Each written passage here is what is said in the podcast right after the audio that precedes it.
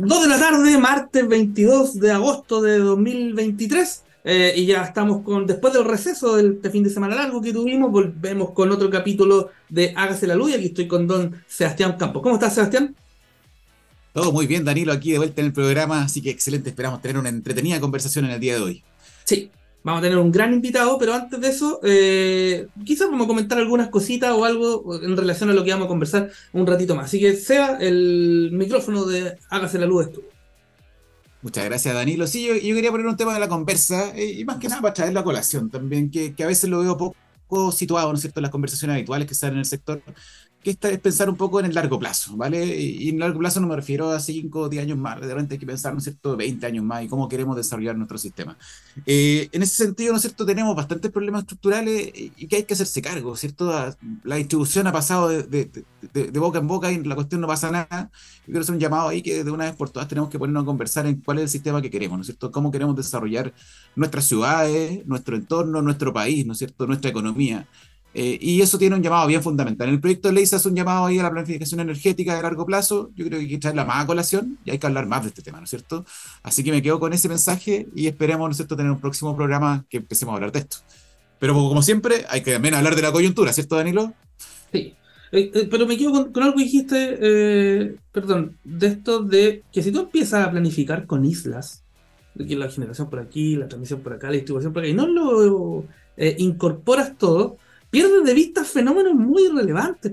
¿Cuánto eran? Estábamos hablando el otro día de que eh, de aquí al 2026, quizá un poco antes, o por ese orden, iban a haber 4,5 gigas de PMGD. Imagínate si tú no los consideras dentro del desarrollo o de la planificación eh, global de cómo es lo que tú quieres el sistema. No los ves. Y va a ser un elemento bastante importante, no solamente operativo, sino que también tiene factores económicos relevantes.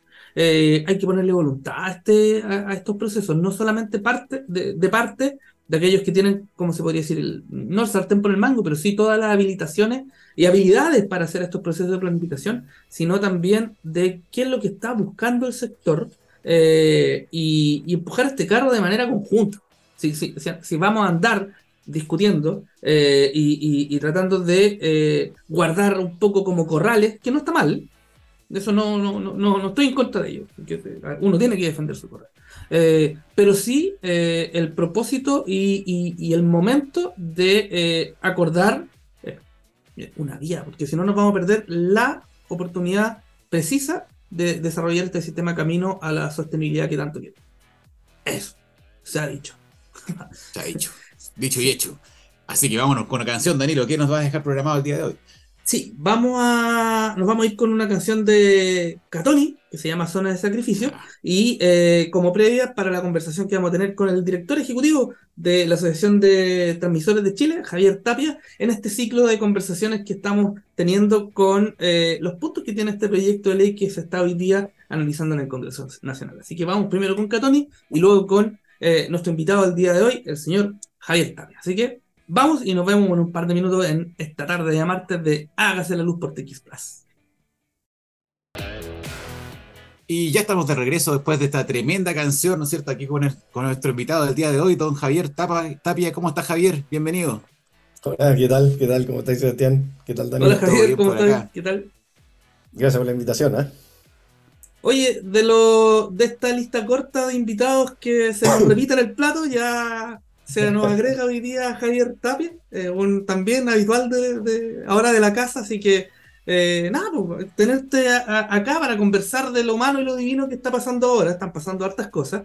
Eh, y esta serie de programas como temáticos, se podría decir que hemos hecho acá en Acá Salud, de hablar de, de, este proyecto de ley que se está tejiendo hoy día. estuvimos con la autoridad, con Joana Monteiro, con Javier Busto de los clientes y hoy día eh, es el turno eh, de, hablar de cómo esto también le pega a la infraestructura esencial que necesitamos para, para, esta, para esta etapa y, queremos hablar del punto de vista de transmisor. Entonces, eh, por eso aquí queremos sacarte comentar información de cómo, cómo ustedes ven este proceso. Y antes, eh, obviamente, decirle a nuestros auditores que estamos hablando con eh, Javier Tapia, el director ejecutivo de la Asociación de Transmisores de Chile, abogado de la Universidad de Chile y otros tantos títulos y, y, experiencias profesionales que, que ya te conocemos. Así que, ministro del tribunal, eh, estudiaste en el extranjero, una serie de máster y doctorados, sí, pero dejémoslo, listo. Estamos hablando con una eminencia casi, que empecemos esta conversación. Se Claro, claro. ha perdido el tiempo por lo menos. Está bien. Oye, Javier, y vamos al tiro, ¿no es cierto?, al grano con el proyecto que hoy estamos discutiendo en el Congreso, ¿vale? Vamos al tiro de una, ¿no es cierto? Y desde la área de las empresas de transmisión, ahí directo, ¿no es cierto? ¿Este proyecto viene a resolver los problemas estructurales del sector o, o, se queda, ¿no es cierto?, en algunos temas de contingencia para algún sector particular. ¿Cómo, lo ves, ¿no es cierto? Eh, esa es una buena pregunta porque... Eh, y un poco doble, ¿no? Si, si resuelve el problema, efectivamente le metimos, le metimos contingencia, porque son, son las dos cosas. Y es un proyecto importante, partamos por ahí, es un proyecto bien importante para nosotros como transmisores, es un proyecto relevante, es un proyecto que debería avanzar, ojalá rápido, eh, ojalá más rápido de lo que está avanzando, o, o, debiera avanzar, si uno podría decir a esta altura, todavía ni siquiera avanzamos. Para nosotros es un proyecto bien relevante en al menos tres, tres aspectos, tres, cuatro aspectos que tiene muy, muy relevantes. Nosotros hemos sido críticos de algunos, efectivamente, después andamos un poco en eso, pero hemos sido críticos fundamentalmente de la forma en que se está delineando la planificación de la infraestructura, pero tiene otros aspectos súper relevantes como eh, arreglar los temas o proponer soluciones, digamos, a los temas de sobrecostos, eh, tiene eh, la vuelta a los transmisores de las licitaciones de obras de ampliación, eso es bien relevante para nosotros, eh, y tiene también una vía de salida cuando la planificación eh, no, incorpora todo lo que debería incorporar, que es una vía de un, paralelo de obra urgente ahora, ¿no? Este 102 nuevo, 90 y tanto, no sé qué artículo es ahora en el proyecto, pero, pero esas son, son cuestiones súper relevantes para la industria. Dicho eso, para nosotros... Eh, lo hemos dicho otras veces, para nosotros la clave no está necesariamente en lo legal. Estas son cuestiones legales que son importantes, que son hiper relevantes, pero la clave, el, ni siquiera el 80-20 en este caso, pero un 60% son infralegales. Aquí hay que hacer buenas modificaciones probablemente al reglamento de planificación.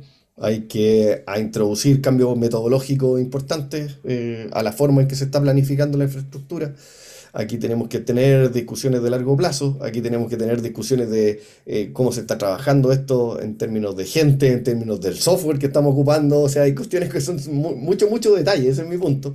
Mm. Y de ahí hacia arriba empezamos a construir. Pero es un proyecto relevante, efectivamente, que ojalá no se queden los aspectos coyunturales, eso por lo menos desde nuestro punto de vista. Sí, eh, hay, hay un, punto importante esto como de la coyuntura, eh, llegó a Uriarte a, apoyar al, Ministerio de Energía, eh, lo cual es una señal potente, opinión personal, de lo que está buscando el Ministerio en cuanto a darle viabilidad, no, sé si no sé viabilidad, pero fluidez, esa es la palabra, a la, a la tramitación, a la tramitación, o sea, todos sabemos el peso político que tiene la, la ex ministra. Eh, yo lo veo igual, ¿eh? yo lo veo igual, ¿Ah, yo lo veo como una mm. buena señal política. Ah, igual. una señal igual en ese sentido, una, una, buena, igual que tú, una buena señal política, una señal de que es un proyecto súper relevante para el ministerio y que efectivamente esto tiene que empezar a, destrabarse. Recordemos un poco también el contexto en el que estamos en esto. estamos en una comisión de minería y energía donde los temas mineros están bien candentes, con un COEL con problemas, con temas de Nenami Ahí lo que mueve la aguja muchas veces eh, son los problemas mineros también por la composición de la comisión en la que estamos hoy día. Tenemos eh, al menos tres, tres senadores, por lo menos del norte, y por lo tanto los temas mineros son súper relevantes para ellos. O sea, hay un, hay un contra, como entre comillas, digamos, eh, partimos con viento en contra solo por una cuestión de composición y de intereses, ¿no? que es natural. Entonces, efectivamente, darle un tonelaje político y ponerle peso político a la discusión del proyecto eh, nos parece bien positivo. Eh, así, pregunta rápida. Eh, ¿Ustedes están, van a ir también al Congreso a, o pidieron audiencia para... Ya. Sí. Audiencia, pero yo tengo entendido que hay como 50 instituciones que pidieron audiencia. Entonces, si efectivamente el espíritu es escuchar a todos los que quieren pedir audiencia, este proyecto también se va a tramitar de manera súper, ah. súper larga. Yo espero que nos citen pronto. Eh, eh, espero por lo menos que, la comisión también esté, esté ya a, escuchar los temas que no son necesariamente, como te digo, de, la contingencia, pero que son los temas relevantes de esto. Yo creo que hay un punto bien importante este proyecto. Este proyecto nació con un espíritu. Este proyecto nació con el espíritu de ser consensuado, con soluciones de alto impacto. Y eso era básicamente un proyecto de transmisión en un principio, hasta que nos entró la coyuntura, como siempre, la transmisión. Y, para nosotros el temor es que efectivamente lo urgente le quite importancia o, le quite preeminencia a lo importante, ¿no? Eh, que es la solución de infraestructura.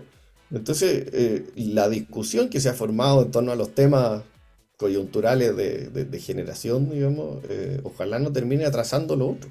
Para nosotros, ojalá lo importante es que la tramitación sea rápida en estos 3, 4 puntos, podamos discutir los temas eh, de necesidad de infraestructura. Estamos todos de acuerdo en que necesitamos más transmisión, entonces empezar a ralentizar las cosas por coyuntura creo que es una mala forma de, entender la política legislativa y el corazón de cómo había sido. Volvamos un poco a las bases, ese es mi punto.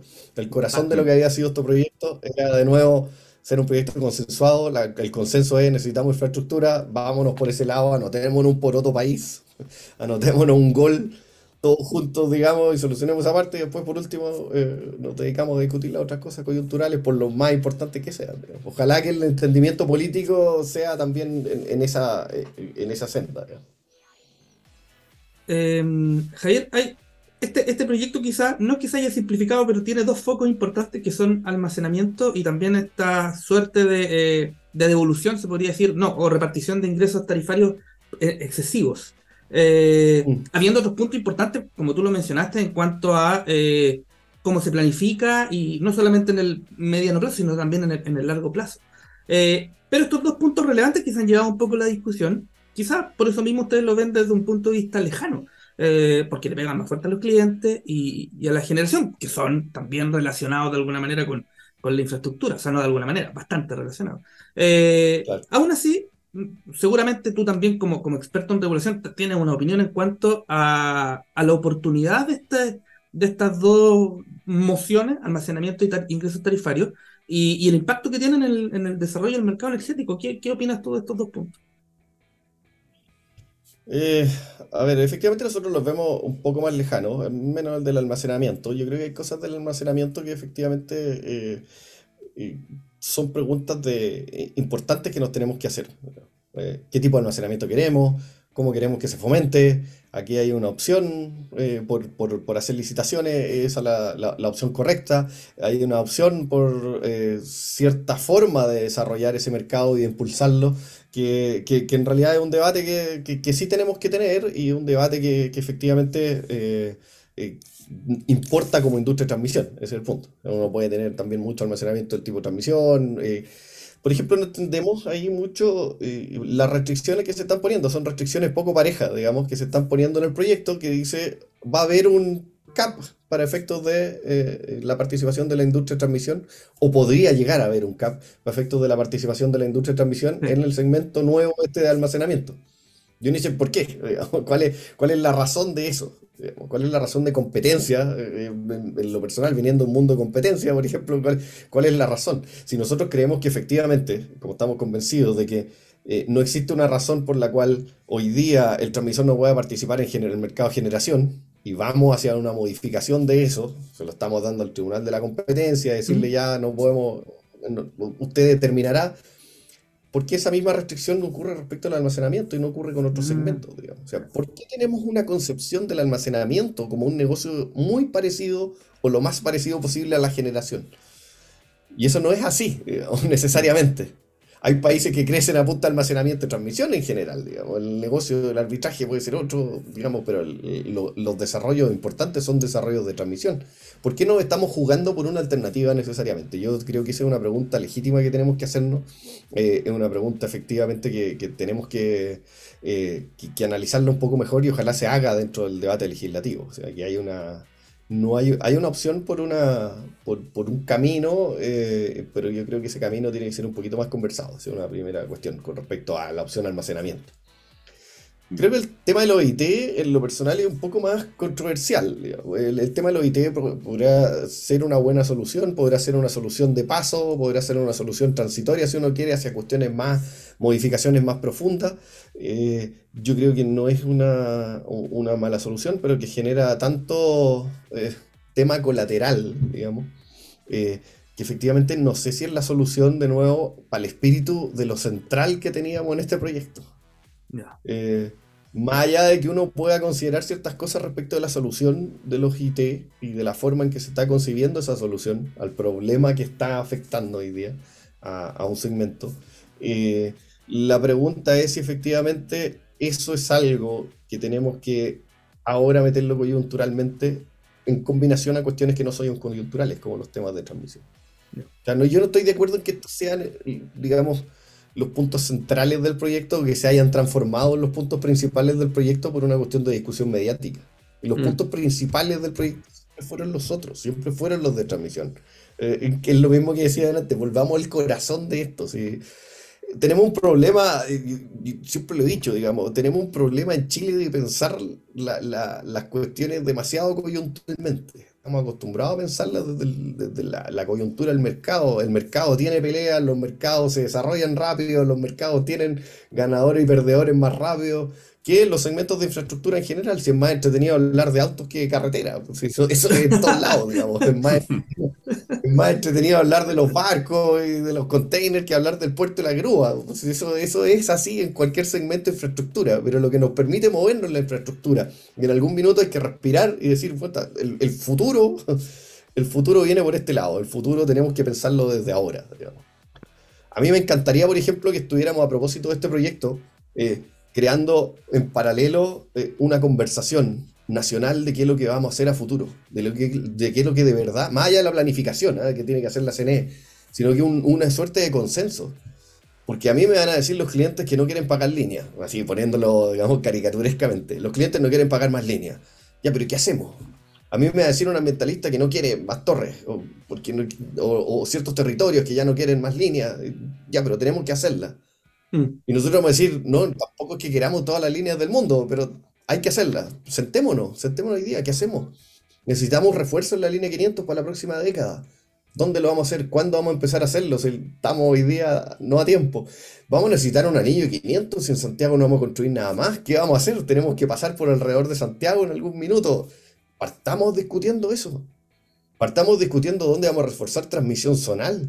Mm. ¿Por qué no hay una mesa de discusión de transmisión zonal? No vamos a hacer transmisión zonal en todo el país, no, no vamos a hacer un refuerzo de, ese N-1 que no tenemos en zonal, pero elijamos ciertas ciudades.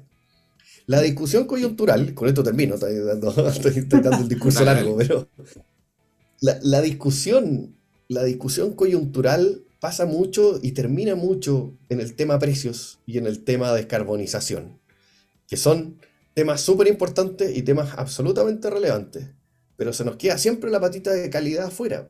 Por eso tenemos la discusión de distribución ahí colgando. Mm.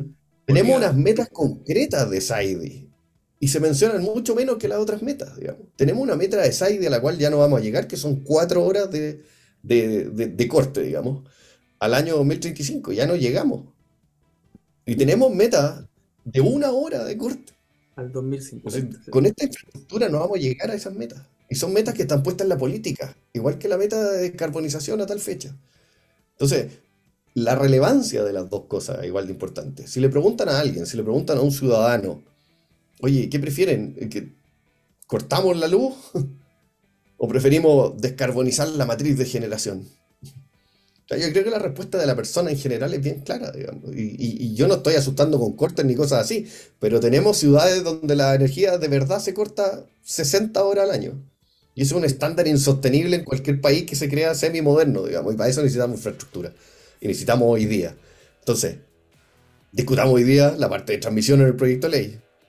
Vamos con lo otro, pero esta es una discusión inmediata. Saquémosla rápido, ¿cierto? Una discusión que se puede sacar en tres meses.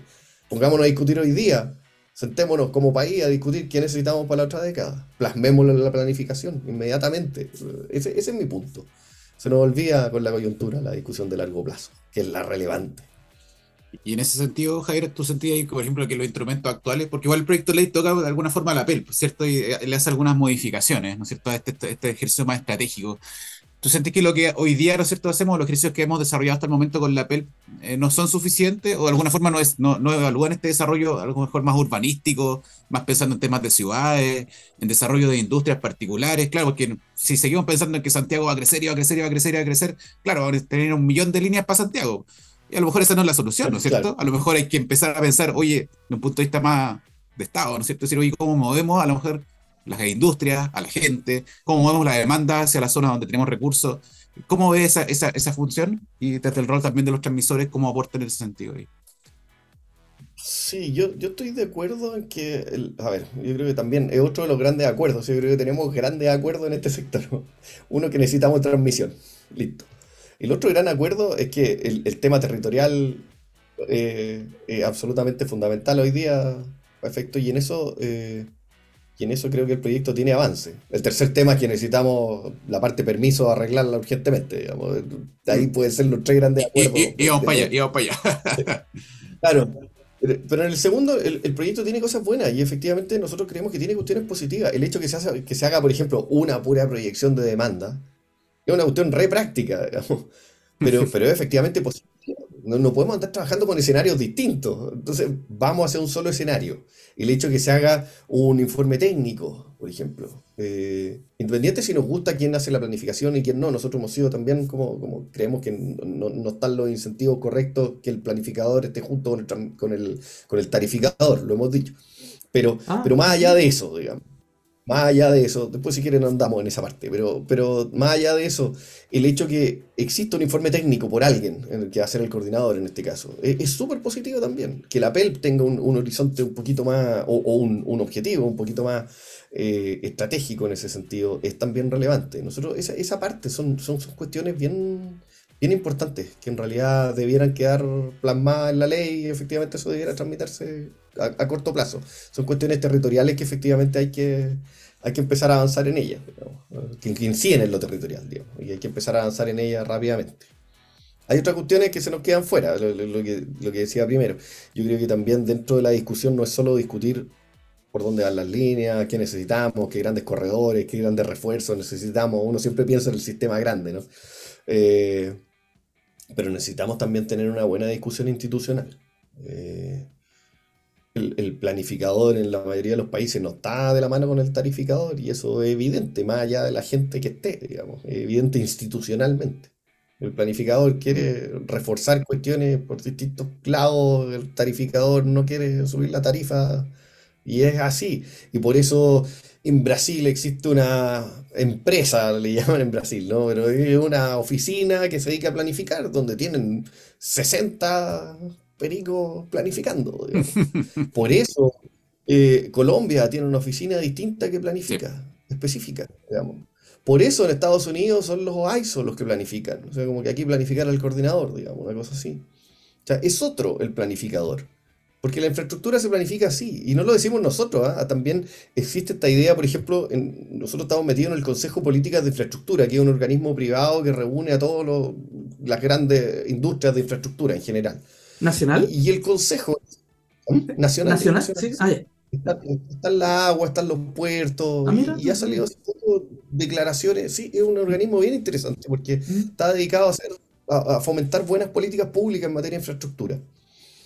Y están las carreteras, como les digo, están los puertos, está el agua. Entonces, y claro, una, una de las grandes propuestas que tiene el, el- el CPI es que en algún minuto exista una oficina de planificación grande. No podemos dejar a, a las municipalidades, a, al gobernador. No es eficiente, ¿cierto?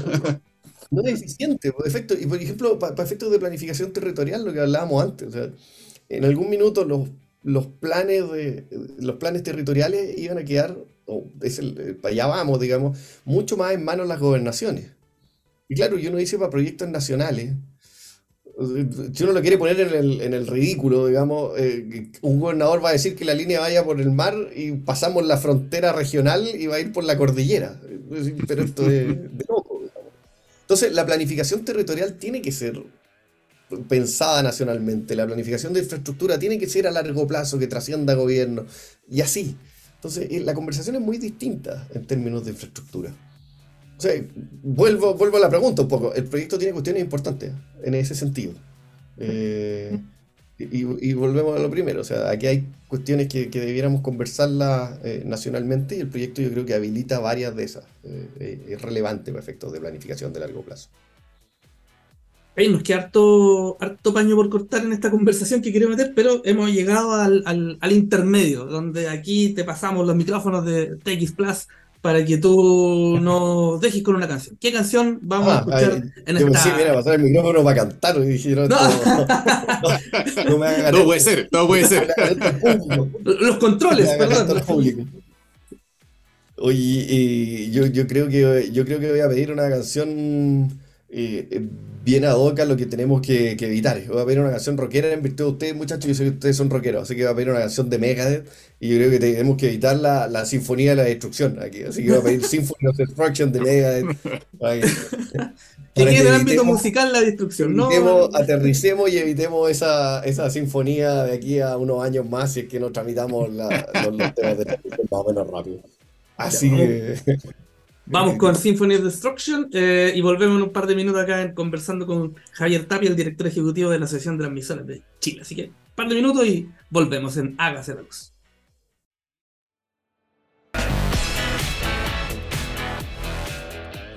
Ah, y después de Megadeth, eh, vamos, tenemos que continuar con la conversación acá, así que energético. con ganas. Con ganas, claro. No, no nos queda otra.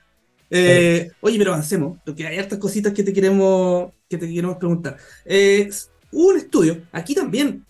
eh, entramos también en materia de la ley, que cómo se planifica, etcétera, y si es que la planificación que hemos hecho es absolutamente evaluable. Eh, y ustedes eh, hicieron un estudio con el Instituto de Sistemas Complejos de Ingeniería. eh, de alguna manera, mira, yo lo voy a leer como con el titular nomás, y por eso queremos preguntarte cuál es lo que está detrás del estudio. Eh, de comparar quizás el sistema actual con un escenario en que, eh, ¿qué hubiese pasado si se hubiese planificado con holgura? Eh, y ahí se dijo que hubiésemos requerido 2 mil millones de dólares más en infraestructura, que hubiesen tenido los siguientes efectos. Eh, reducir en aproximadamente un 5% los vertimientos de energía que hoy día son eh, bastante altos y también reducir en un 34%, o sea, perdón, desde un 34 a un 5% los escenarios de desacoples que básicamente también le meten la coyuntura a lo que conversábamos en la primera etapa. Eh, cuéntanos un poco más de dicho análisis y, y- y aquí donde eh, yo he escuchado este mito ahí en, en- en- en pasillos, eh, era como hacer planificación con el diario el lunes, como cuando vemos los resultados del fútbol de... eh, o sea, ¿qué hay, qué, hay, qué, hay, qué hay detrás de este, de este análisis que hicieron con el ICI? Somos peladores en este país.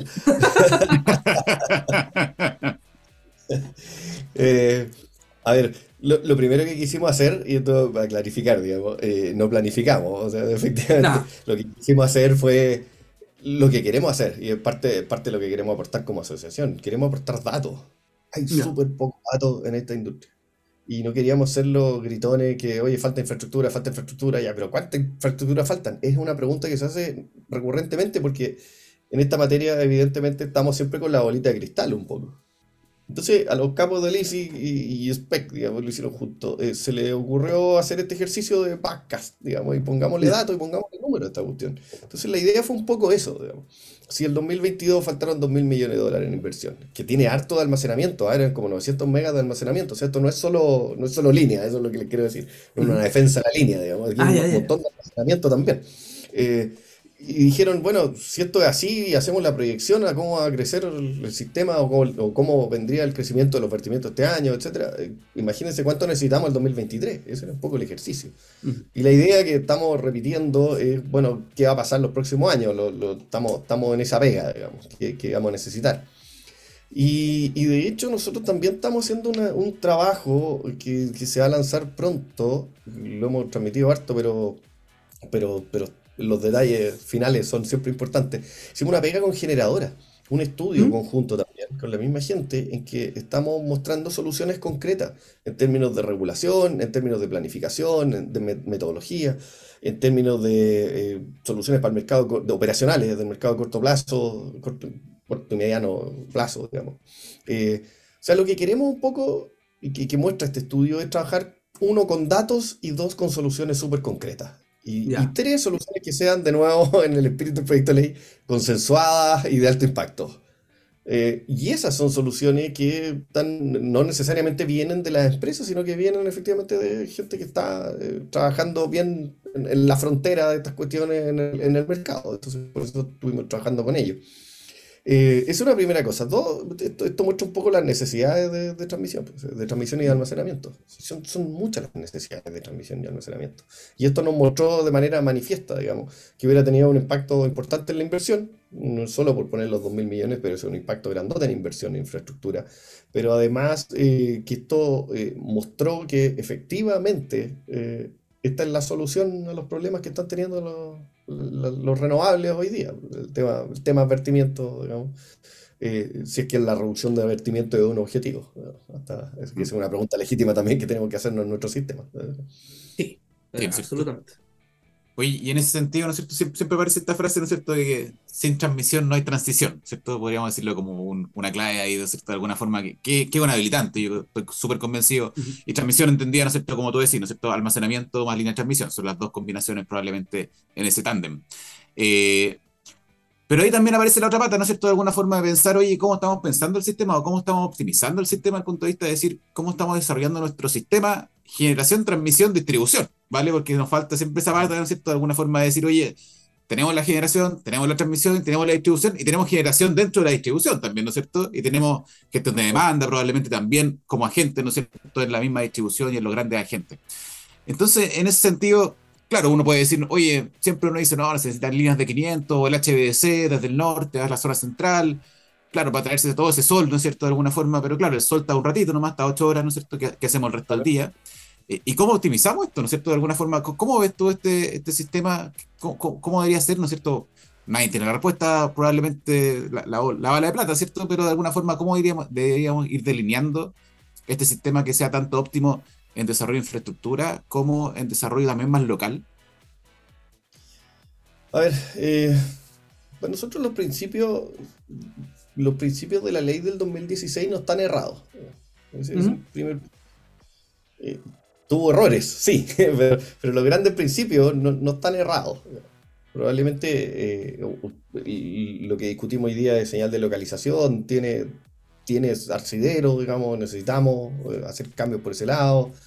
Y hay, temas que hoy día tienen sentido, digamos. Pero los grandes principios eran hagamos una carretera grandota, construyamos transmisión con holgura, construyamos una transmisión grande y robusta, digamos, para poder traer la energía eh, construyamos polos de desarrollo, avancemos hacia polos de desarrollo. Toda esa pega, en el fondo, como grandes principios, eh, tenía la idea de eh, precisamente hacerse cargo de estas cuestiones, cuestiones territoriales, dar ciertas señales, dar ciertas señales de incluso de localización, dependiendo de dónde se construyera la infraestructura.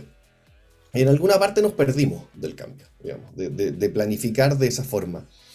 Eh, yo creo que la optimización, y, ahí también como, como concepto, ¿no? Si, uno toma la optimización como efectivamente eh, el, menor costo, hay una cuestión que, que, efectivamente tiene que ser así, pero hay ciertos costos que tenemos que ir sincerando y no haberlos sincerado nos está trayendo este cuello de botella que tenemos hoy día. O sea, eh, ese es un efecto importante y un efecto común también en los mercados regulados. nadie quiere subir tarifas en general, digamos. Pero hay ciertos costos de, que, que probablemente van a resultar un poquito eh, no sí que no están sincerados, digamos, y hay que, hay que empezar a sincerarlos. Esa es la mejor manera de decirlo, en realidad. Eh, ahí probablemente en costos de infraestructura vamos a necesitar meterle, meterle a la infraestructura. más allá de que sea efectivamente al mínimo costo, hay que meterle a la infraestructura. Si uno lo ve en términos de cuenta, la transmisión es lo que menos pesa en la cuenta. Pesa hasta un 12%, no hay un 12% dependiendo de la zona. Eso es más o menos lo que pasa en una cuenta, la transmisión. Y claro, uno dice, si esto, esto es súper importante efectivamente, pero, pero siempre la, la, promesa fue demasiado desbalanceada hacia el lado de generación. Como van a bajar los costos de generación, vamos a tener cuentas más baratas. Y ese, y esa es una promesa desbalanceada en términos de sistema. Que, yo creo que en eso se totalmente lo correcto. Este, este es un conjunto, digamos. Y lo que hay que mirar es el conjunto. Si de repente esos costos, claro, puede que bajen, puede que suban, y son el gran peso de esto, pero el costo de la infraestructura también es algo que tenemos que, que, ponderarlo, digamos, y, no tenemos que irlo dejando fuera. Yo creo que ahí es algo que, que, que necesitamos, ese, ese, ese, balance, digamos, es algo que necesitamos tenerlo un poquito más en la cabeza de, de, la planificación. Pero en el fondo, los, grandes, eh, los grandes principios de planificar de una manera robusta la infraestructura y de ahí partir hacia los mercados eh, nosotros creemos que al menos es una, una buena, un buen punto de partida. Eh, hablaste de, señal de localización en un, en un rato, y, mm. volviendo a la, primera parte de la, conversación, cuando hablamos de los ingresos tarifarios, eh, los ingresos tarifarios, aparte de ser una conversación coyuntural, tiene un trasfondo atrás, que es la señal de localización, pero también se le ha metido harto de quién paga la transmisión. Del 2016 lo cambiamos a 100% la demanda. Eh, estamos como en un pie de volver a conversar eso, de, quizás de que vuelva a ser eficiente, de que la generación se haga parte de esto. Eh, es como, no lo vamos a resolver acá, pero es como, eh, tú, tú, desde tu punto de vista, estás como, quizás haya que darle una vuelta. Eh, a ver, yo creo que para el proyecto de ley no. no, no, no, no. no le metamos más pelo a esa sopa. Digamos. suficiente condimentada esa cazuela, ya no, no, le pongamos más. Digamos. dentro, de las grandes dentro de las grandes conversaciones que tenemos, sí. De hecho, algunas de las propuestas que, que, vienen en este estudio que están eh, precisamente discutir ese tipo de cuestiones. Ah, eh, existen en otros lados. Existen en otros lados. Eh, un grupo de generadores que dicen a mí me sirve la línea para estos efectos y por lo tanto yo soy el que la paga, nosotros somos los que la pagamos, aunque otros se vayan a beneficiar. Digamos, hay otro freerider, llamémoslo así, aunque no sea el concepto que abarque a todo el mundo, pero aunque vengan crecimientos futuros, nosotros somos los que vamos a pagar por este desarrollo. Punto. Eso existe, eso existe en el derecho comparado. Eso existe en otras jurisdicciones y por lo tanto eso es algo que, también son soluciones que podríamos eh, estudiarlas para estos efectos. Ya hay maneras de, estudiarlas, hay formas. Que pague quien se beneficie es normalmente un principio correcto, digamos. Lo que pasa es que la ley asumió que aquí el que se beneficiaba siempre era la demanda. Y, eso no, era, no, era, no es probablemente lo correcto. Entonces, una, solución un poquito más híbrida, sí, son cuestiones que deberíamos conversarlas, que, no hay que, viene, como les digo, parte de, las propuestas que tenemos de, conversación en este estudio que estamos haciendo, es, precisamente ese tipo de cosas y otras, digamos. Eh, déjame contarte la otra, porque hay otras importantes, pues, las cuales deberíamos discutir. Eh, la forma en que planificamos aquí, de nuevo, cuando hablamos de metodología, aterricémoslo. Aquí en el fondo lo que se hace es eh, dibujar una línea y decir si el sistema está más favorable con o sin esa línea. Pero no se ve la interacción de esa línea con otras, por ejemplo. Entonces dice, no, es que esta línea va a servir para esto otro acá y esto otro acá, y esa, ese approach, digamos, como multifactorial, que le tendemos a llamar, no existe en nuestra forma de planificar. Porque el software no es así, porque el modelo no es así, por cualquier cosa, digamos.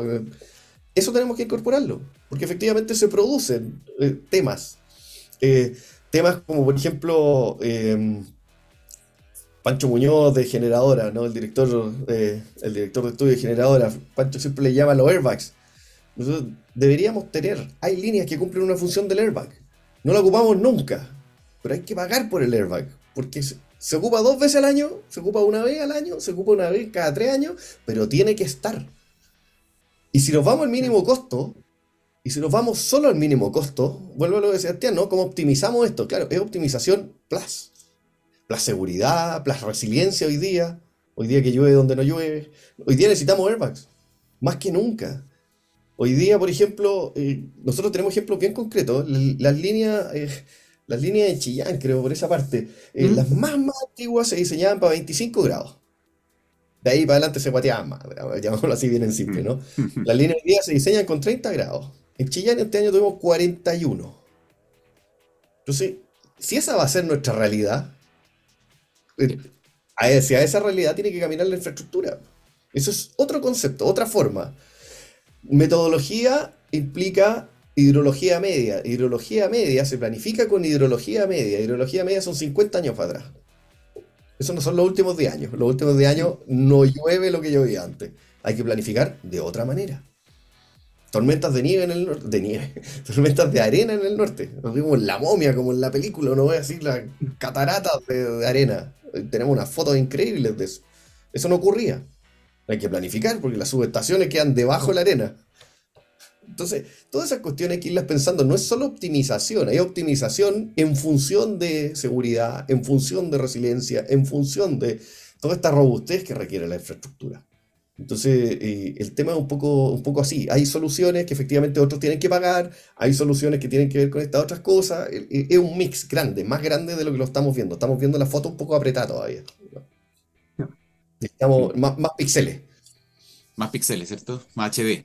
Mm. y en ese sentido, Javier, metiendo el HD a la, foto, eh, ¿cuál, es su juicio ahí desde el punto de vista de, meterle tecnología a esta cuestión, ¿no es cierto? Hablamos, no sé, de partamos por lo básico, ¿no es cierto? Meterle capacidad dinámica, que es como lo, más básico que uno puede partir, y de ahí a meterle automatismo, meterle eh, inteligencia, meterle, no sé, tecnología que te permita desmembrenar el sistema. Uno se puede meter ahí, ¿no es cierto?, en X niveles de, tecnicismo, pero...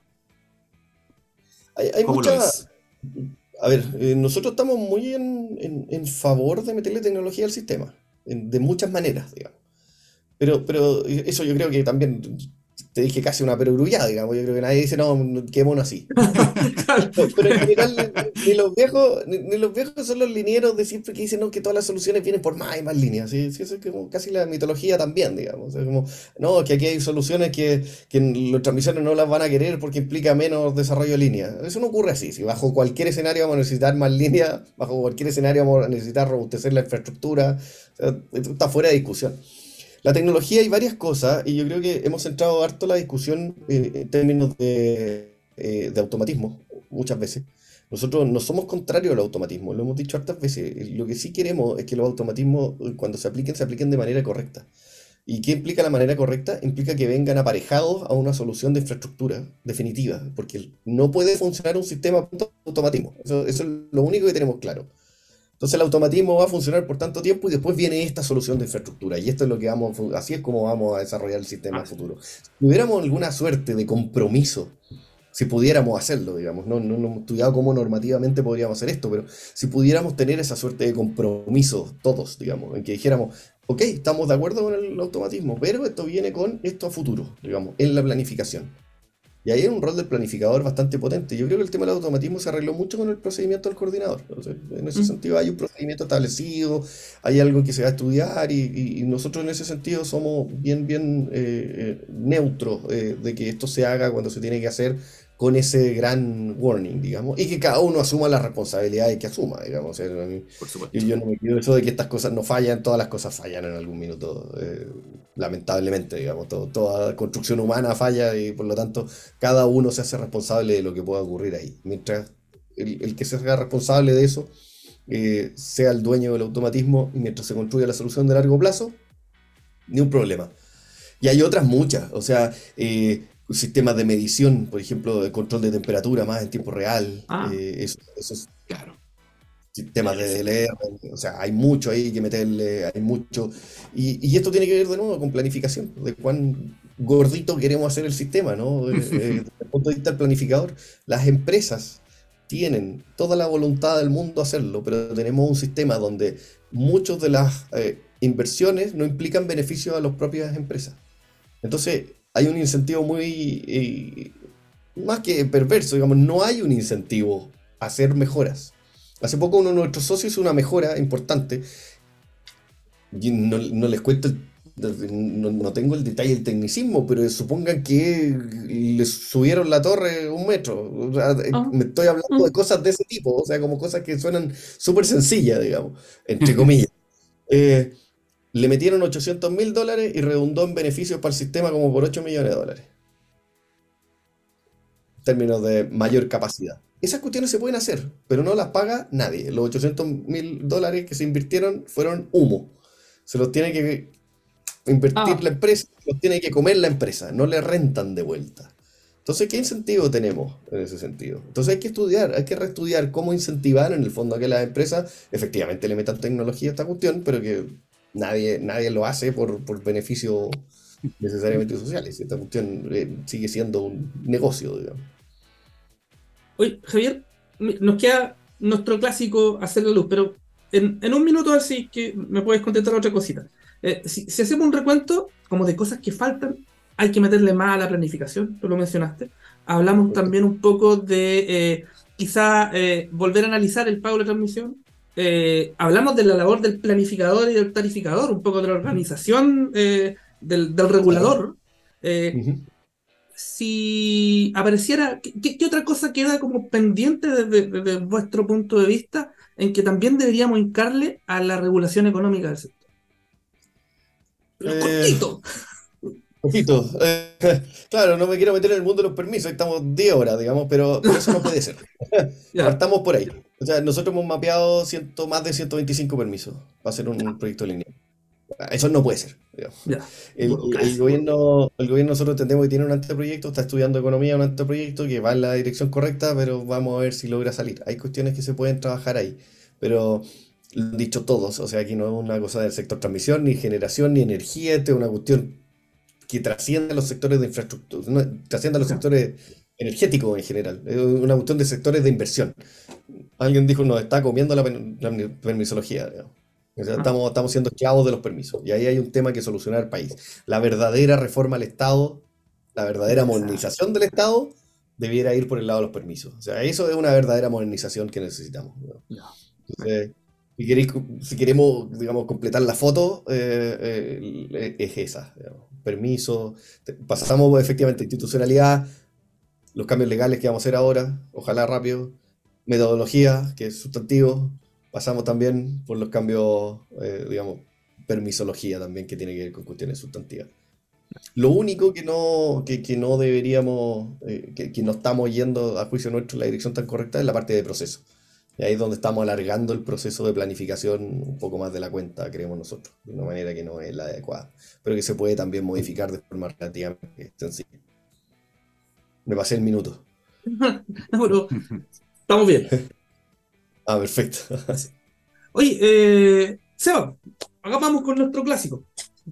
Ah, sí, no, bueno, eh, ese era otro minuto, pero ahora estamos el verdadero minuto. Así que me quedé pensando, sí. Oye, No, pero sí, este- gusta este- este programa que no tiene tiempo para hablar.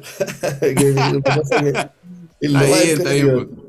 Pues. Lo voy a entretenido, ¿cierto? Aquí hay tiempo para conversar, siempre decimos eso, hay que conversar para poder avanzar. Así que bueno, y como siempre, ¿no es cierto? Agradecido primero a Javier. Y bueno, antes de cerrar, ¿no es cierto? Te invitamos a nuestro clásico del programa, ¿no es cierto? Del minuto de hacerle luz, que este espacio, este espacio de minuto de confianza, que te entregamos la radio para que nos entregues un último mensaje, ¿no es cierto? A todos nuestros queridos radioescuchas que están aquí en, en Hágase la Luz.